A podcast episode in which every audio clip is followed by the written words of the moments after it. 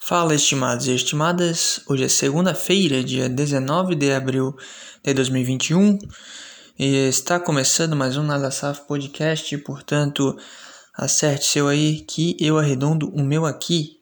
Cara, 15 segundos para falar essa merda, mas vamos lá. Não sei, hoje é dia do índio, né? Eu tava vendo aí, não sei onde que apareceu e sei lá, então tá. Feliz dia do índio para você que todos nós temos um, um traço de índio, né? Eu acredito que sim. Muito difícil. Alguém que é, sei lá, europeu. Mas enfim, aí, dia do índio, cara. Não sei. Todo, todas as minorias têm dias, né? Eu fico pensando, será que é bom ter um dia? Por que, que tem um dia do índio? Sei lá, cara, papo chato. Mas é isso aí, cara. Gravando na segunda, porque eu tô meio desconfortável. Acho que eu não sei se eu deito, se eu sento. Eu tô em pé, segurando o celular, olhando pro espelho. Parece um viado. Vou sentar. Ai, ai, pronto. É, o que eu tava falando? Ah, tá. Gravando segunda-feira porque eu cheguei tarde ontem, né? Eu passei a semana ausente aí na praia e eu tive que comprar coisa aí no mercado e não sei o que, ajeitar, e aí, putz, não deu pra gravar, tá? Mas tava bem ontem, tava. Acho que poderia ter tentado gravar, né? Hoje eu já sinto que não tô tão bem. A vibe já caiu, mas. Ia, deixei cair aqui. Mas. Estamos aí pro que der e vier. Não sei, cara. O que, que, que, tem para falar? O que, que eu posso dizer? Eu passei a semana. Que semana boa, cara. É. Acho que a vida é isso, né? É. Sentir sensações. Sentir sensações, não. Ter sensações boas, sentimentos bons, e aí depois vem sentimentos ruins. E eu já tô. Acho que eu tô ficando mal porque eu sei que a parte da sensação boa já foi. Então já estou preparado para a ruim. E eu não quero. Eu não quero. Isso aqui tá muito ruim. Eu tô me sentindo desconfortável. Eu tenho certeza que tá ruim. Não tá como eu queria. Puta que pariu. Mas vambora, vambora, vamos seguir. É... Mas é isso, cara. Fiquei a semana inteira. Imagina, passar a semana semana inteira fazendo só o que você quer fazer, só o que você gosta, só, sabe, preenchendo seu tempo da forma que você julga mais interessante, mais importante. Foi basicamente isso, cara. Foi basicamente isso.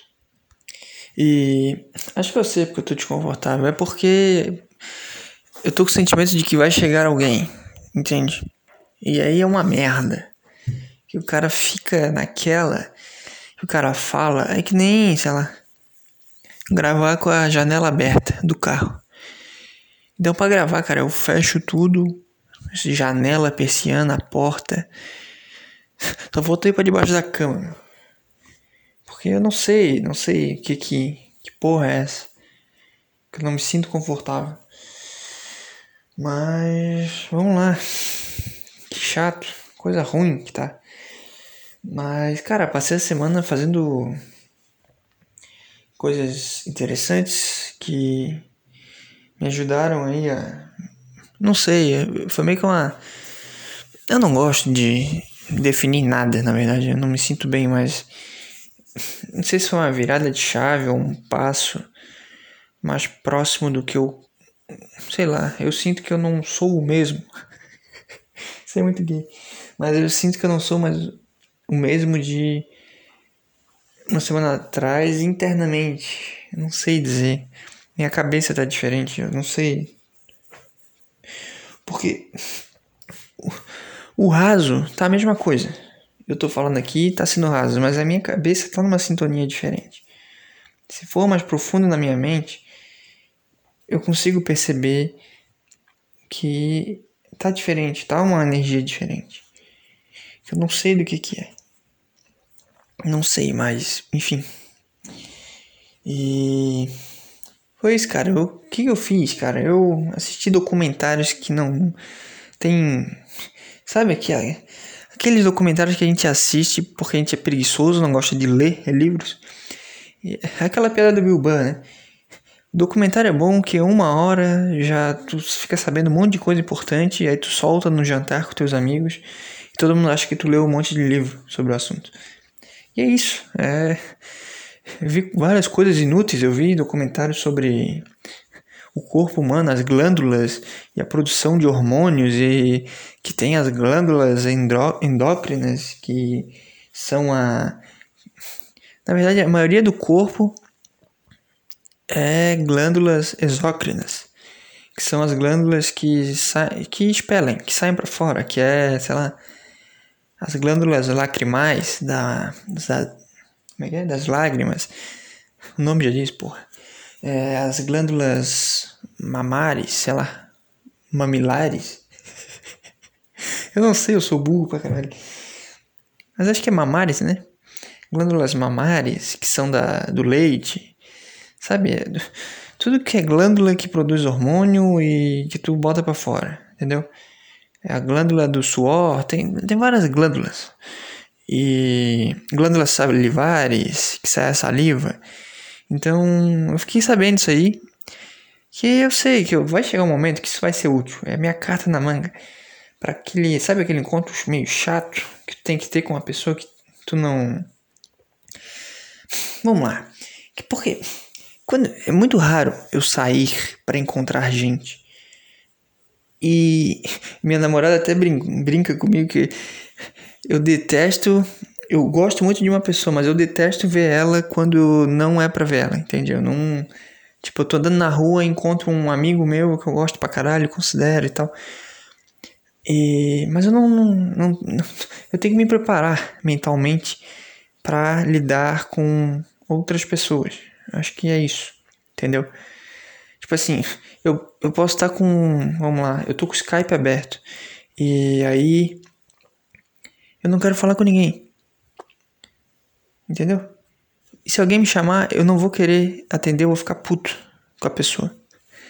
Então, para eu falar com a pessoa, eu tenho que combinar com ela um dia, um horário pra gente se encontrar e aí sim a gente conversar. Entendeu agora? Acho que sim, né? Então eu tenho que me preparar para isso. E eu sei que vai ter momentos que eh, vai ficar aquele papo chato, aquela mesmice de ah, que o sei lá, que tá tudo caro, a carne tá cara, que o a economia, que tá uma merda, ah, que o, sei lá, o, o vídeo do TikTok, aí tu fica boiando no assunto. E agora eu tenho uma carta na manga, que são as glândulas. Só que agora eu já perdi um pouco de confiança porque eu não sei se é glândulas mamares ou mamilares. Mas eu acho que são mamares. E. Sei lá, cara, eu assisti também um sobre a savana, sabe? É várias coisas inúteis. Eu tive que pausar porque eu ouvi um barulho, mas eu acho que foi no de cima. Mas. É, o que eu tava falando? Ah, são várias coisas inúteis, cara. São por que, que, me interessa que o leão, que a leoa que caça e o leão fica na. Sabe? Fica descansando e a leoa traz o alimento. O que, que me interessa, cara? Isso? O que, que. O que, que me interessa que é o a aranha. Tinha uma aranha lá que é mais letal que vários bichos lá. Sabe? O que, que me interessa isso? Isso também me irrita, porque a gente tem um, uma supervalorização, eu não sei o que, que é, de pessoas que têm conhecimentos inúteis. Sabe aqueles caras que ficam cagando informação e tu não. Qual a utilidade disso, cara? O que, que tu vai. O que, que me interessa isso, entendeu? Ai que eu. Não sei, deixa eu pensar em algo.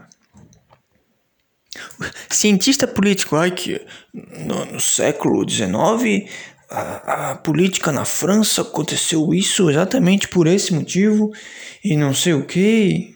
Sabe? Foda-se, cara.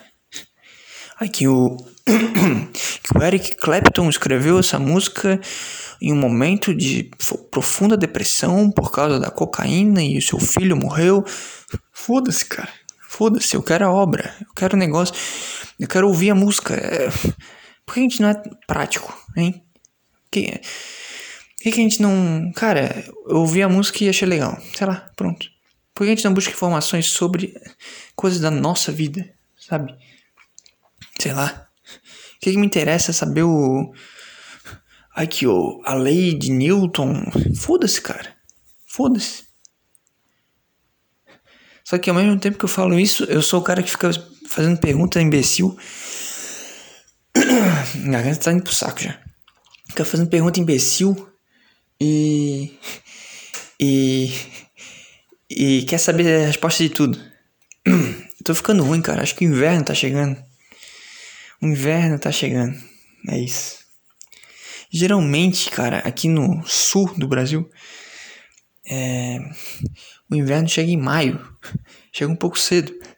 E fica até, sei lá, setembro ou agosto, não sei. Fica uns três meses muito frio. Principalmente ali de maio, junho e julho. E já tá frio. Só que eu sou um cara que eu gosto de pagar para ver em relação à temperatura, então eu tô de regata e shortinho. Aquele shortinho de dormir. E foda-se, cara. E eu só vou perceber que tá muito frio depois que eu. Sempre assim. Eu tenho que pegar uma gripe fodida, um resfriado fodido, para perceber, ah não, é inverno. E aí eu começo a andar com roupa é, de frio, né? Roupa longa. Mas acho que o inverno já tá chegando, cara. E aí já vem, putz, eu detesto inverno, detesto frio. É uma merda. Caralho, é muito ruim. Eu fico sem energia pra nada, bicho. Eu só faço as coisas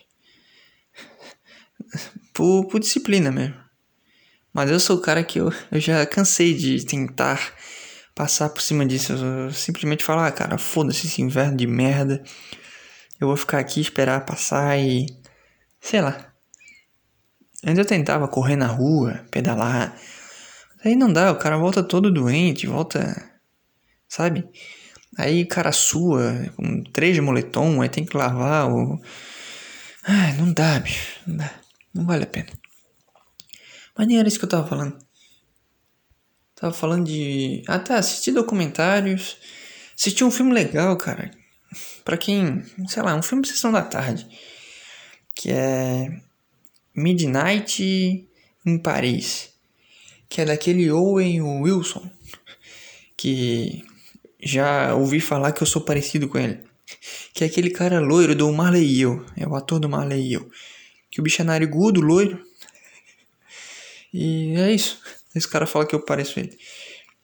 Mas é um filme legal, um filme que é um, é um escritor meio. O cara era roteirista, né, de cinema. Ele decidiu seguir o sonho dele de ser escritor, só que ele tava meio desmotivado. E o sonho dele era viver em Paris.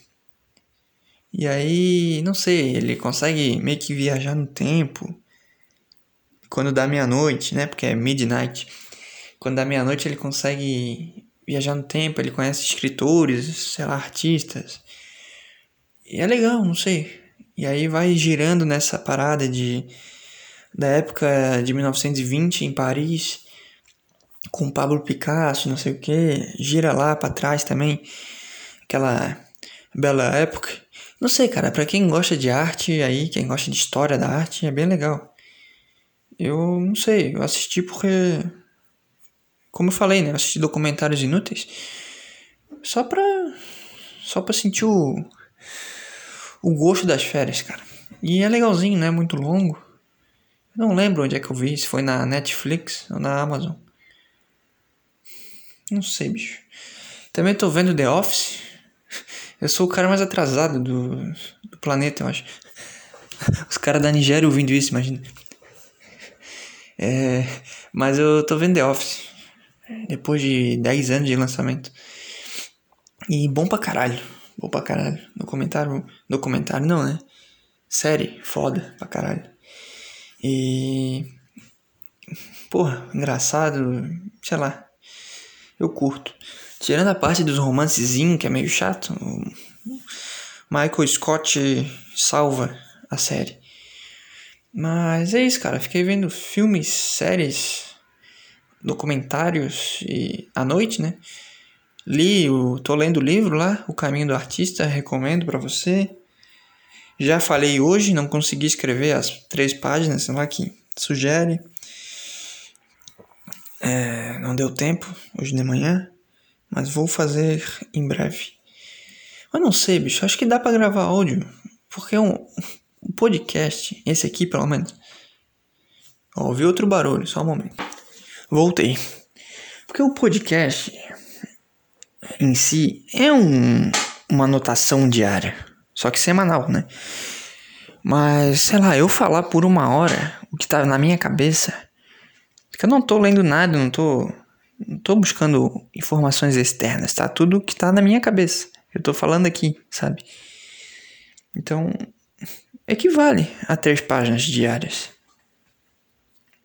Sabe? Eu acho que hoje eu não precisaria escrever porque eu tô gravando. Mas aí, é, mas aí eu não tô sendo profundo pra caralho, não tô me abrindo totalmente aqui. Né? É, eu acho que eu tenho que escrever. Mas não, não escrevi hoje já, já falei. Mas tô lendo o livro, recomendo também. Acho. Pra todo mundo, cara. Bem interessante. E. Sei lá, fui na praia. Pra caralho. Treinei em casa sabe? Aquele negócio bom de. Ah, cara, é tão bom. Sei lá. Tô com fome. Vai lá, prepara o negócio. É tudo simples, não tem mistério. Eu já falei isso, já tá chato falar isso. Mas não tem mistério. A vida não é simples. A vida é o que ela é. Não tem, não tem nada, não tem imagem, não tem aparência, não tem, sabe? não, não, não tem buscar informação de fora. Eu não tenho, não sei nada de notícia, cara. Não sei nada. E o que, se chegar em mim, o que vier até mim, é porque é realmente relevante para minha vida. Por isso que eu acho que mudou, eu sinto que mudou algo na minha cabeça, porque eu não preciso buscar informações que não os caras falavam no exército, cara, não veja jornal porque se cair um míssil na Síria, foda-se. Se cair um míssil aqui em Florianópolis, ninguém vai fazer nada a respeito. Então por que, que eu tenho que fazer algo a respeito do míssil na Síria? Se cair um míssil aqui, as pessoas, vai ser só mais uma notícia que as pessoas vão olhar e ficar, nossa, que loucura, sabe? Então, Foda-se, cara. Vive, vive a tua vida. Acho que é essa, essa parada que tá na minha cabeça. E. Não sei, cara. Foi isso. Foi. Foi isso junto do livro que. Tá. Não sei, eu tô gostando, tô curtindo. Tá repetitivo, né? Mas é isso, cara. É essa ideia de deixar Vamos lá, tentar me abrir aqui. É que eu não sei porque. E eu não posso me achar especial por isso, porque a grande maioria das pessoas que tem algum sonho, um negócio assim, querem fazer algo é, relacionado a criar, não ser aquele negócio burocrático. Tem gente que nasceu para ser, né, burocrático. Não adianta. Tem gente que nasceu para isso. Mas o cara que quer criar algo, quer fazer algo, é um, ele tem uma relação muito difícil com a, com a sua criação, com, com as suas ideias e consigo mesmo, né? Ele é muito crítico e é muito doloroso o processo de tu tira algo do nada, cara. Tu tira algo do nada, do nada. Tu pega um negócio e transforma em algo.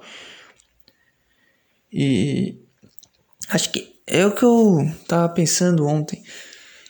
É. É tu. Acho que a proposta do livro é tu encarar isso de forma leve, é tratar o teu próprio cérebro criativo, né? Que o livro traz a ideia de que a gente tem o cérebro é, funcional ali, né? De fazer coisas do dia a dia, e tem o cérebro criativo. E a gente trata esse cérebro criativo de uma forma muito crítica, muito rigorosa, muito rígida. E acaba traumatizando muitas vezes. ele próprio, as próprias ideias, sabe?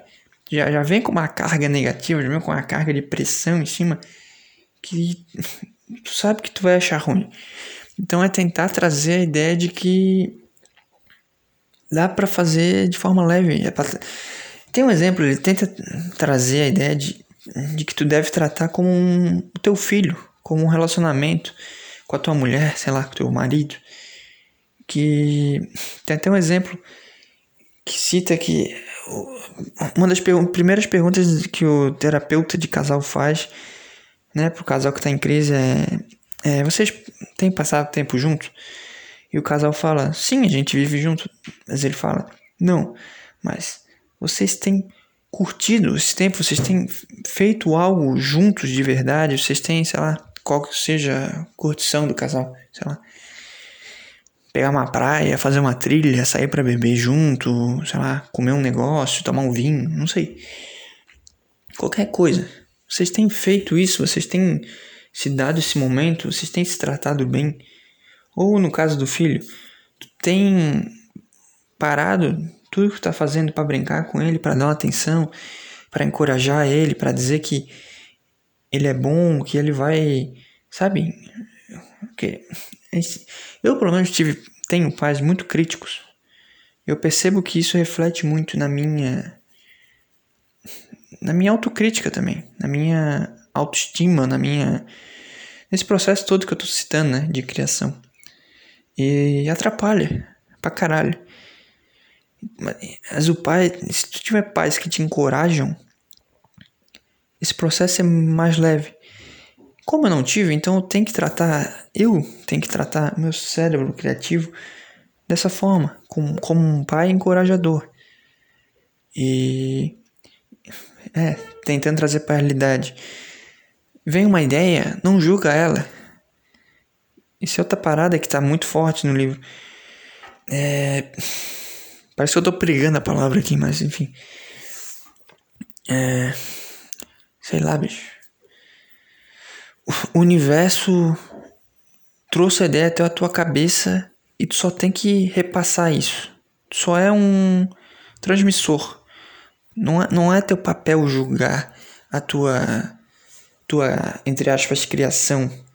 Ou, sei lá, a informação que tu tá repassando. Não é teu papel fazer isso.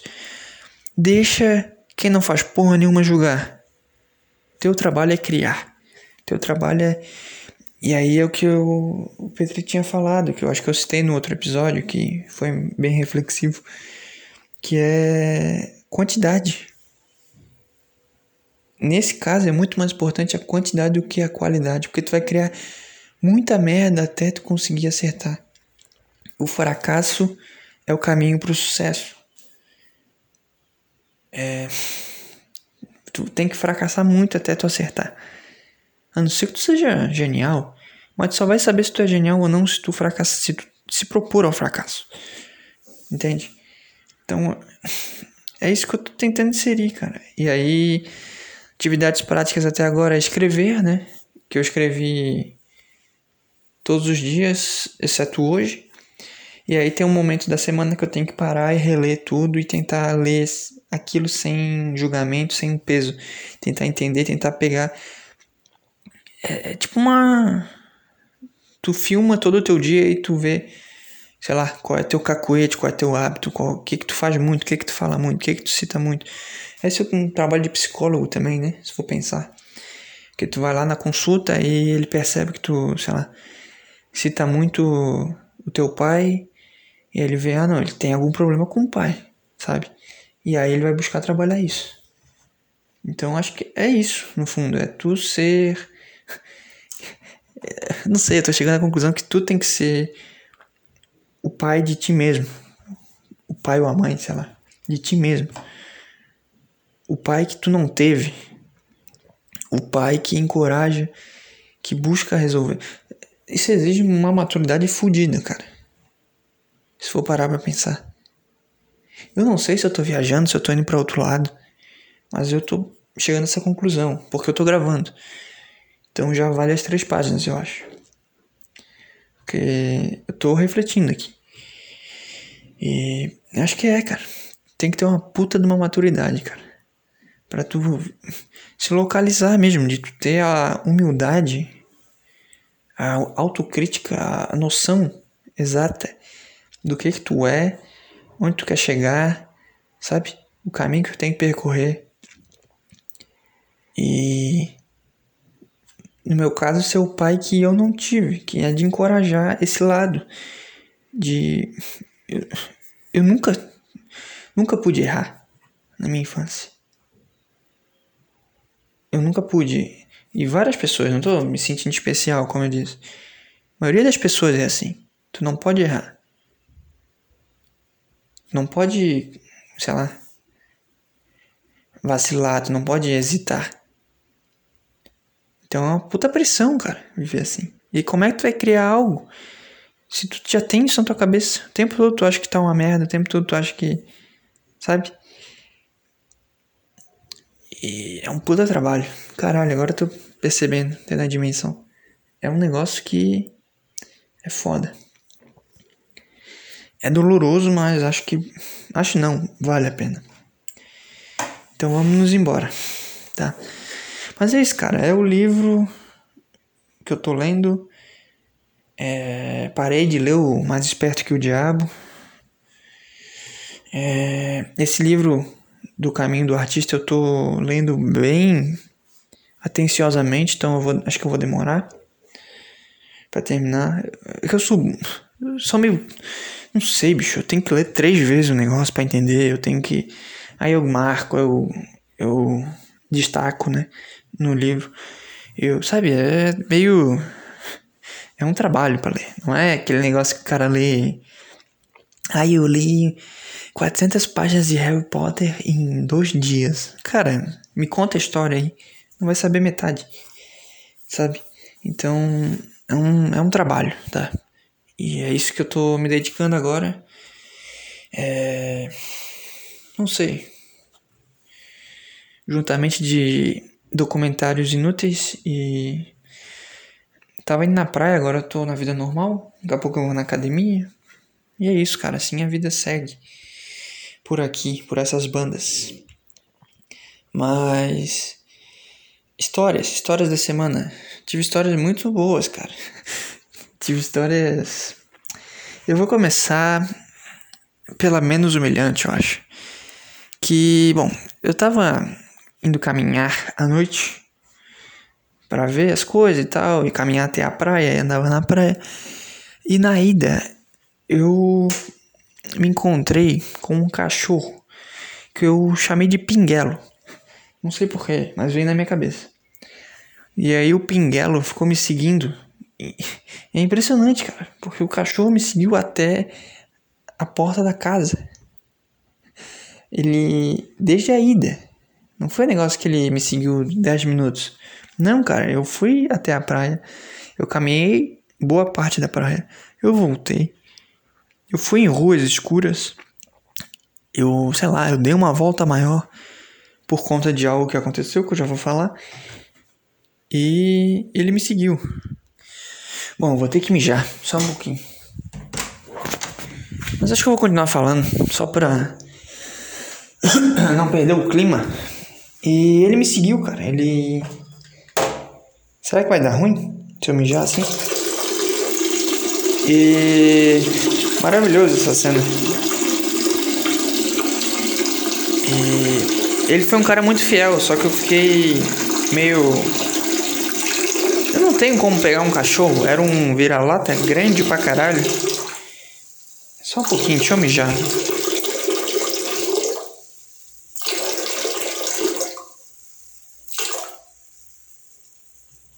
Tava louco pra mijar. Meia hora segurando. Mas é isso aí. Vamos lá. Não vou lavar a mão porque meu pênis está limpo. E eu tô em casa. Mas eu sempre lavo a mão, hein? Só pra avisar. E. Era um puta vila, vira-lata. Vira-lata. Era um puta vira-lata. E. Não tinha como eu fazer nada com ele. E eu fiquei com medo de dar comida ou água e ele ficar voltando nos outros dias, porque ia ser mais doloroso ainda. Imagina, tu dá comida num dia e tu. No outro dia tu.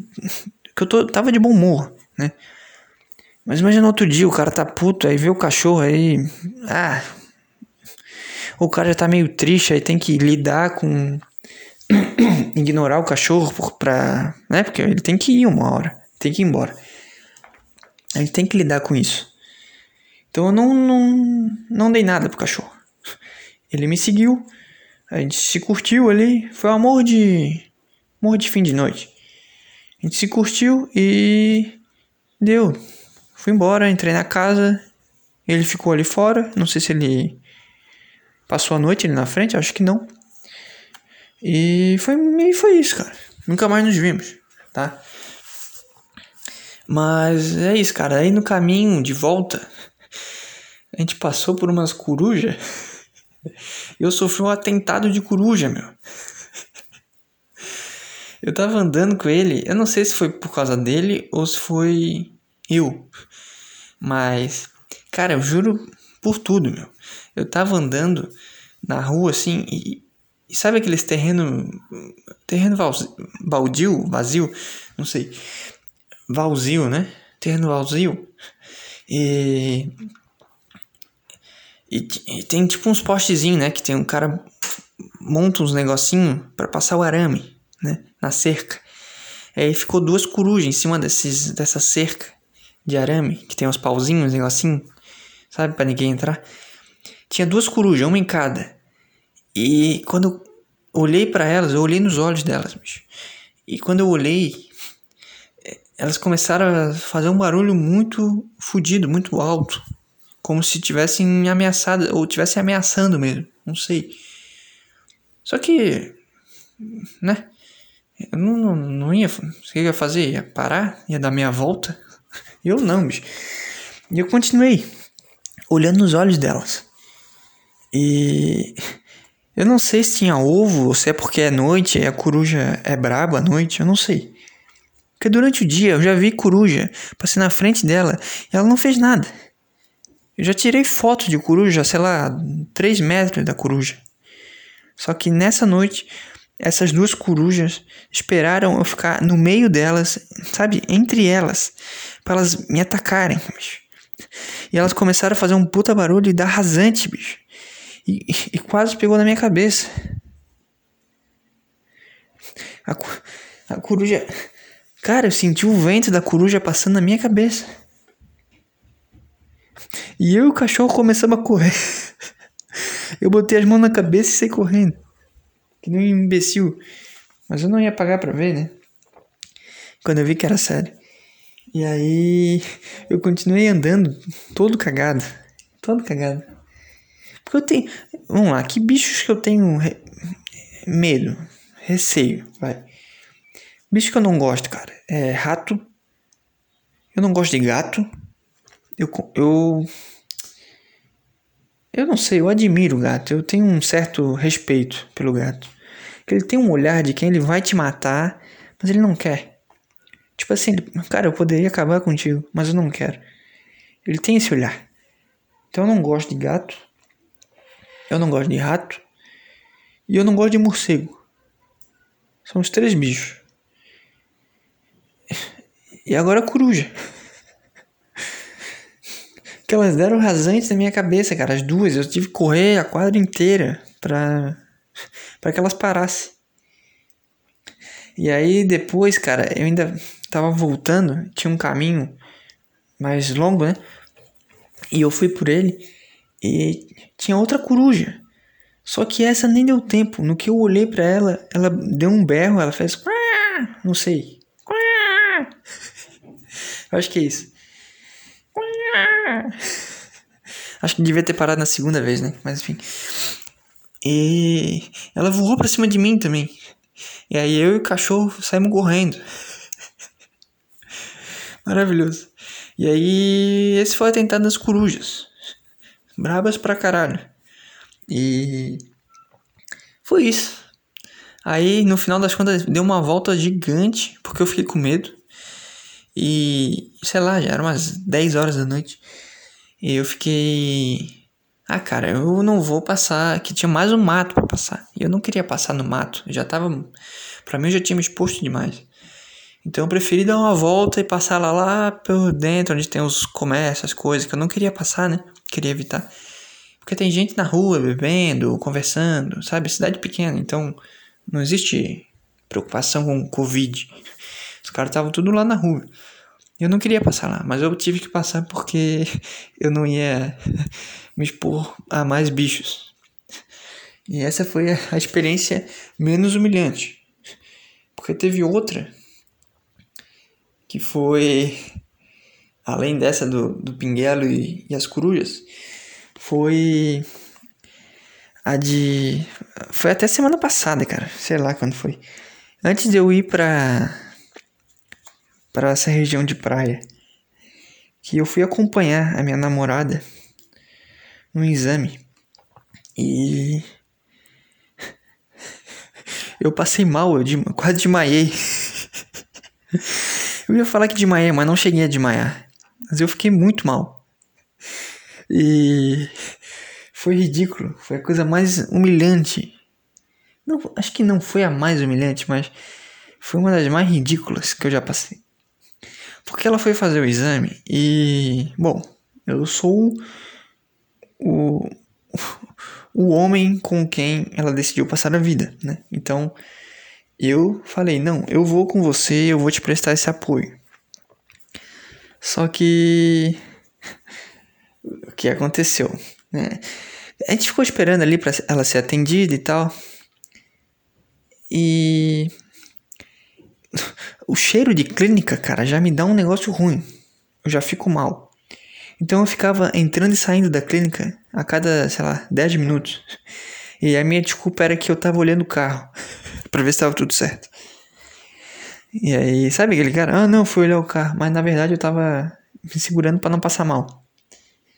E eu tenho, sei lá, minha maior fraqueza é a agulha. É, é coisa ligada a médico, a sangue, essas paradas, sabe?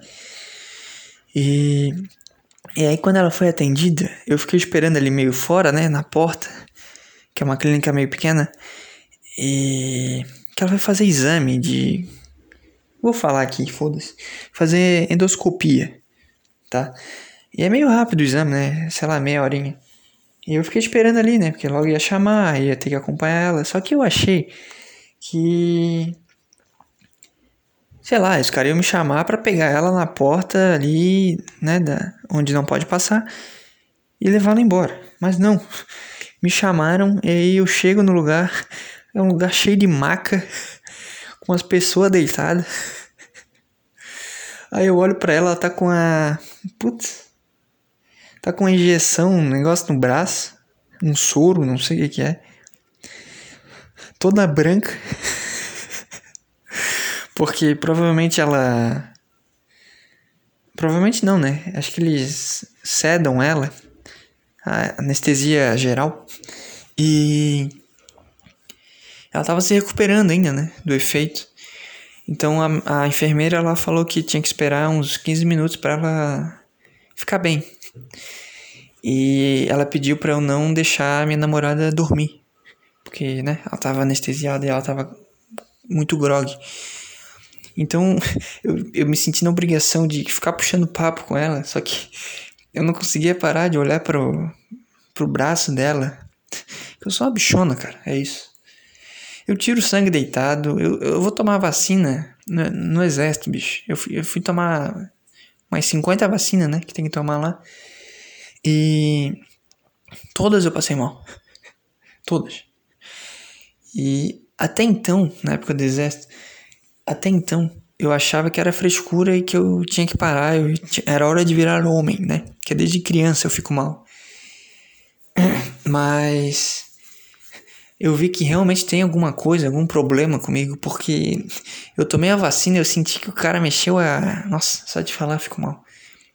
Mas o cara mexeu a agulha dentro do meu corpo e eu senti que pegou no músculo.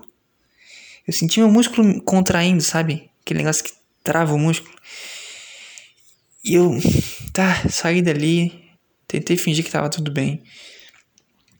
E fiquei esperando ali, né? Que foi o pelotão todo junto. E aí os caras olhavam para mim e falavam, cara, tu tá bem? Eu todo branco, passando mal, vendo tudo preto. Eu falava, não, eu tô legal. o cara quase desmaiando, caindo em pé. Não, eu tô legal, todo branco, fingindo que tava bem pra caralho. Não, tudo bem, tudo certo, tô normal. E aí eu percebi que não, eu tenho um problema com essa porra.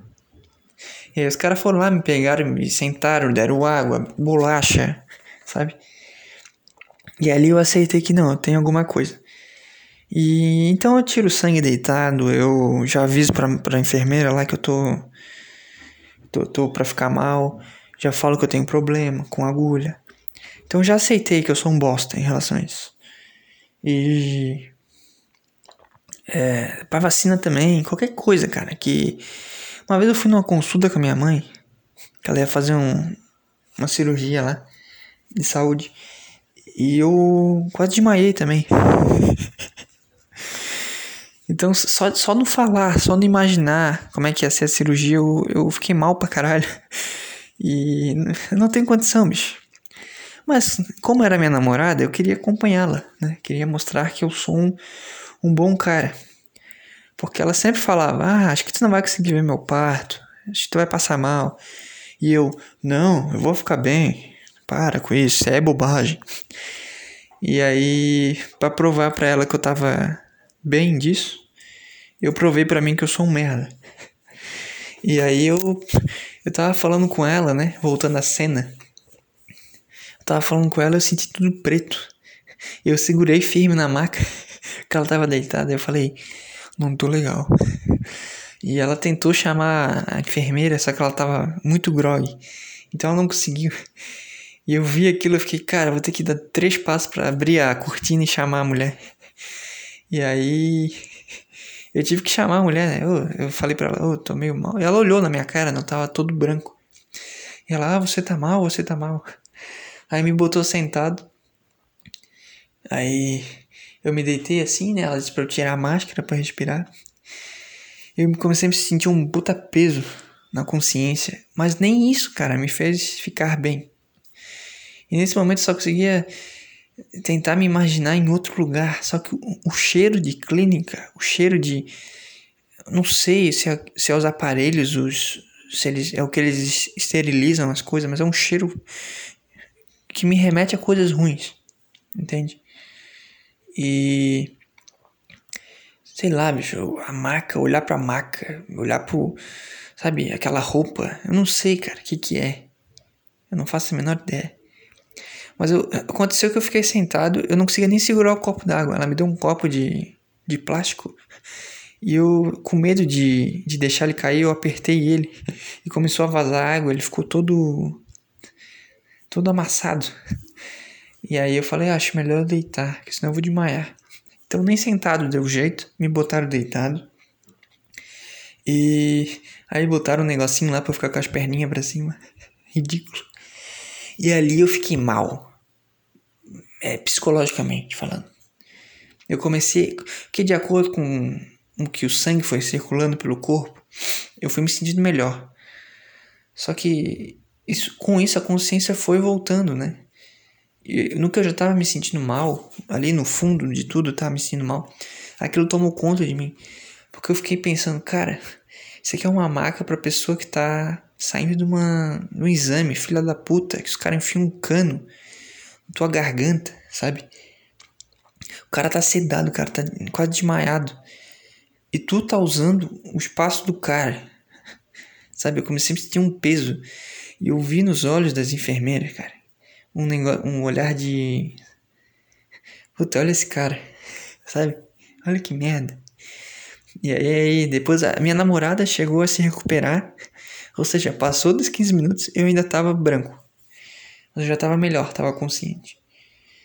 E aí, minha namorada conversando com a mulher, com a enfermeira, né? A enfermeira, ah, se você sabe que ele é. Sabe, deu um esporro nela. Se você sabe que, que ele tem problema, não devia trazer. Ela, ah, mas eu achei que ele ia ficar bem. Precisa de um bosta, cara. Precisa de um bosta. É isso. Minha autoestima foi lá pro caralho. E. Na hora eu tentei, ah não, eu tô bem, eu tentei me levantar, não consegui. Tava sem força. Sabe, todo mundo falando mal de mim. Ah, não, agora vou provar que eu tô bem já. Foi só uma queda de pressão aqui. Tentei botar as mãos assim no negócio e cair para trás. Eu fiquei, ah, cara, esquece. Ali foi toda a moral, todo. Acho que é isso que o cara que morre deve sentir, né? Que é tipo uma luta para viver. O cara fica, não, vamos lá, vou me recuperar. Foi só um tiro aqui, vou me recuperar. Mas chega um momento que o cara deve dar uma relaxada e falar: Ah, cara, foda-se, vou morrer agora. E o cara relaxa. No, mas aí no que eu relaxei eu fiquei bem. Acho que de tanto eu ficar maquinando na minha cabeça que eu tinha que ficar bem, que eu tinha que melhorar, que eu tinha que mostrar que eu, né, não era um, um cara frágil. Eu eu não conseguia ficar bem. E aí depois quando eu relaxei, aceitei a merda, deu dois minutos eu tava de pé já. Me ensino merda. E aí, no final saiu a enfermeira me segurando e eu segurando minha namorada. Até a porta. E aí, foi obrigado, né, a parar pra comer algo com a minha namorada. Porque ela também tava em jejum, né? E aí a gente comeu tal, conversou e eu fiquei bem. Mas. a primeira coisa que eu consegui falar pra ela foi. Tu não quer mais namorar comigo, né? Foi a única coisa que saiu da minha boca, sabe? De forma espontânea. E.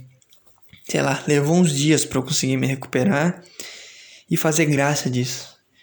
Porque aí entra aquele negócio de não se levar a sério, de aceitar que tu é um bosta, de não se julgar. Mas a minha primeira reação foi de pegar o carro, jogar embaixo de um caminhão e. E sei lá, assumir a minha fraqueza como ser humano, sabe?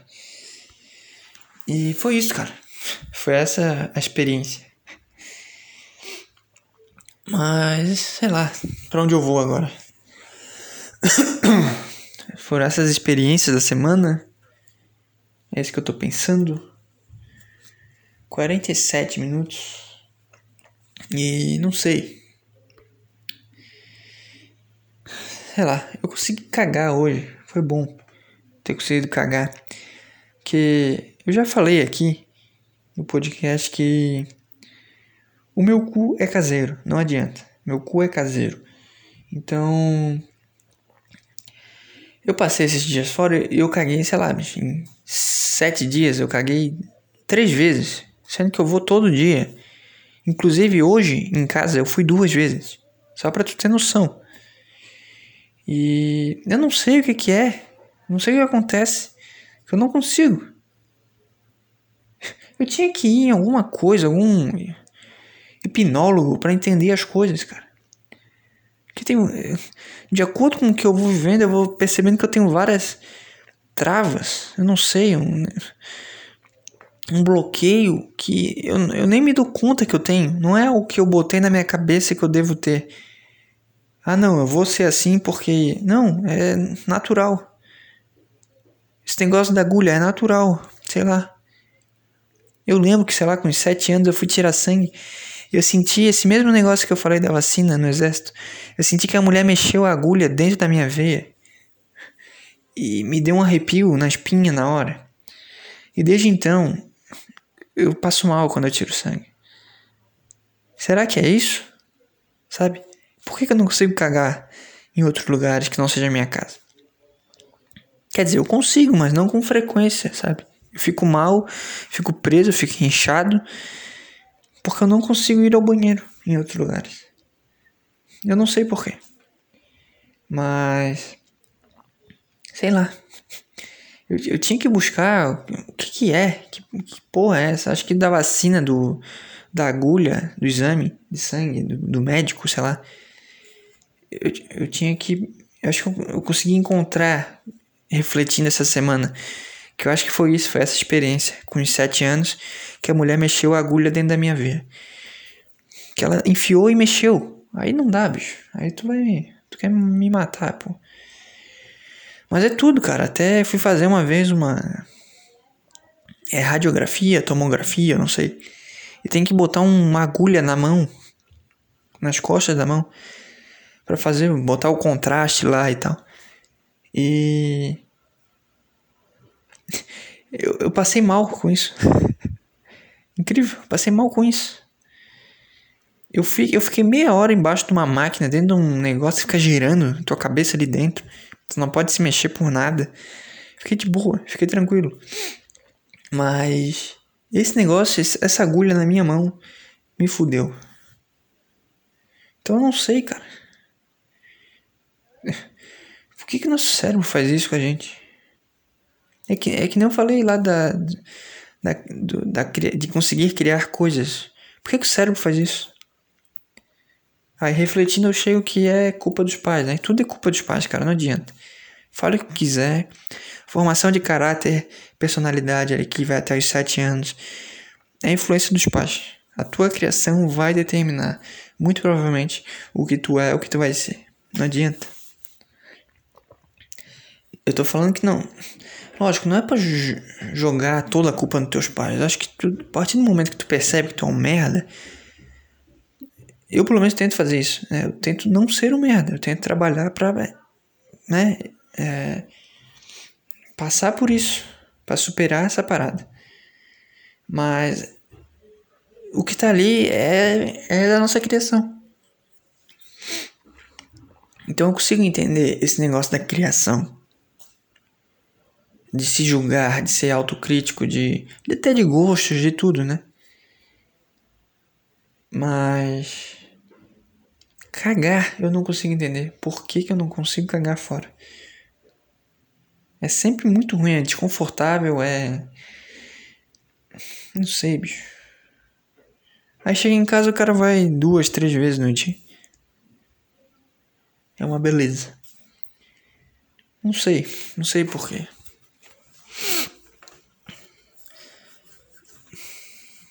Será que.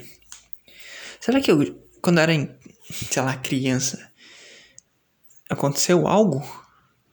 Alguém avacalhou comigo? Quando eu tava cagando, sei lá, na escola? Sei lá. Será que algum dia eu caguei na rua e não consegui me limpar? Não sei. Não lembro disso. Se eu lembrasse, eu saberia, mas eu não sei. Não sei o que que causa.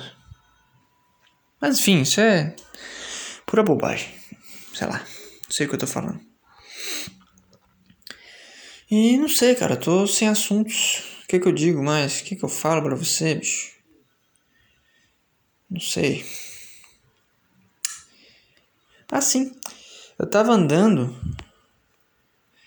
na na rua lá da onde eu tava, né, essa semana.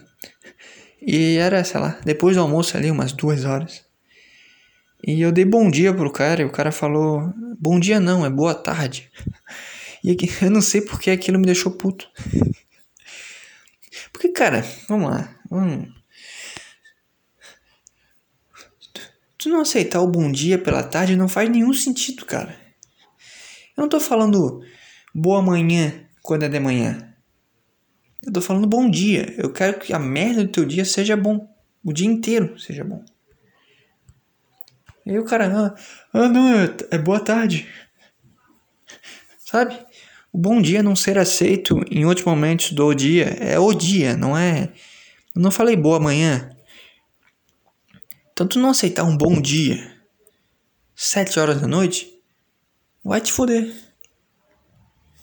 Eu não respondi, eu dei uma risadinha. Mas aquilo. Sabe aquele negócio que acontece na hora e tu fica, ah, tá, foda-se. Mas depois aquilo vai, na, fica, vai ficando na sua cabeça, tu vai ficando puto com o negócio. tu vai remoendo. Sei lá. Uma vez eu contei que o Flanelinha pediu pra eu dar uma moeda pra ele. Não lembro qual episódio foi. E na hora eu até tava meio puto, mas uma semana depois eu lembrei daquilo e fiquei cinco vezes mais puto com a, com a situação. que loucura. E aí eu fiquei lembrando, remoendo aquilo. Fiquei, ah, filha da puta, filha da puta, desgraçado, devia ter respondido. Uma coisa tão imbecil. Mas isso mostra um pouco da minha personalidade. Ai, não sei, cara. Foi isso. Acho que por hoje é só, tá? Já falei, gravei na segunda porque domingo não deu. E também, cara, vamos lá.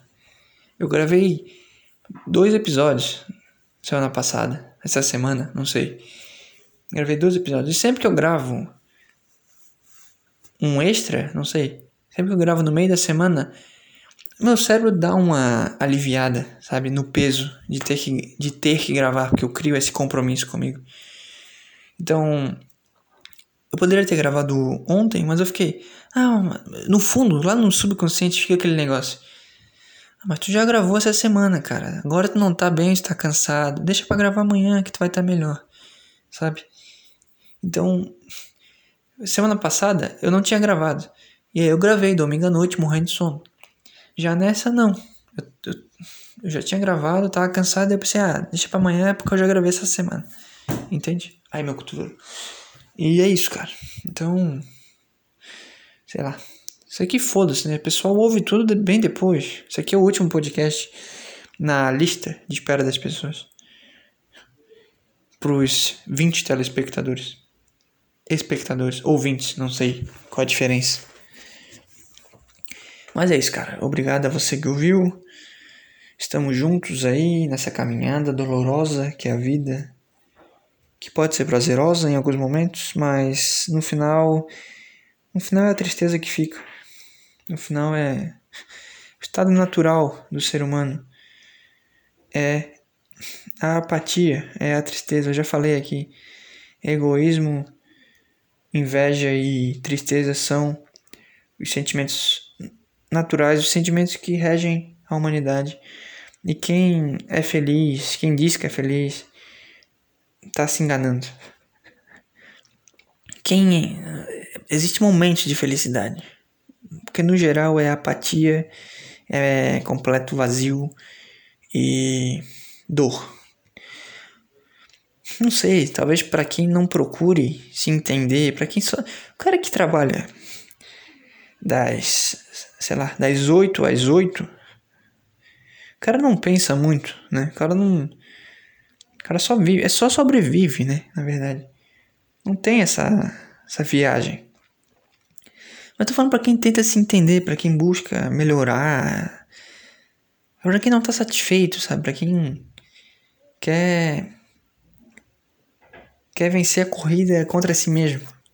No final é isso. É uma competição com nós mesmos, nós, o nós ideal contra o nós que nós somos. A gente quer sempre estar. Tá... E o nós merda, né? Tem esses três. Que eu já falei aqui também várias vezes em podcast. Tem um gordão, careca, calvo lá, lá atrás, rastejando. Tem um cara foda pra caralho, forte, inteligente, fudido, rico, lá na frente.